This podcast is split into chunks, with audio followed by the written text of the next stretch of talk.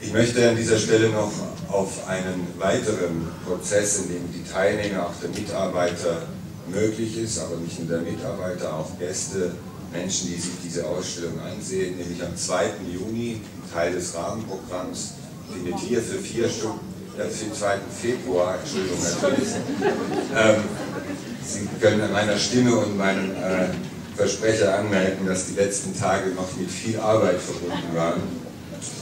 Am 2. Februar natürlich wird hier äh, ab 14 Uhr eine Veranstaltung stattfinden, in der die Künstler ihre Arbeiten nochmal vorstellen, in einem inszenierten Rahmen von äh, Anna Romanenko und Adriana Liedke.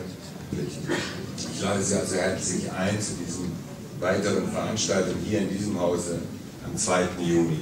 Daneben werden am 2. Februar Dank sagen Herrn Siemens. Herrn Siemers